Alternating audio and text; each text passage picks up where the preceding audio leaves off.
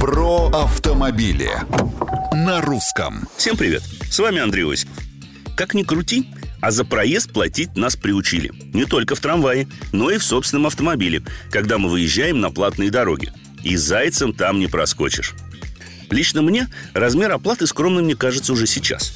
Но это мне, а вот Минтрансу мало – Министерство хочет поднять тарифы за проезд по государственным платным дорогам практически вдвое С нынешних 3 до 5-8 рублей за километр Мотивация проста Автодору не хватает денег Что получается? Эксперты уже подсчитали по новым расценкам поездка из Москвы в Санкт-Петербург, к примеру, обойдется не меньше, чем в 3,5 тысячи. А вояж в Сочи на личном авто облегчит кошелек владельца обычной легковушки как минимум на 5 тысяч рублей. В один конец.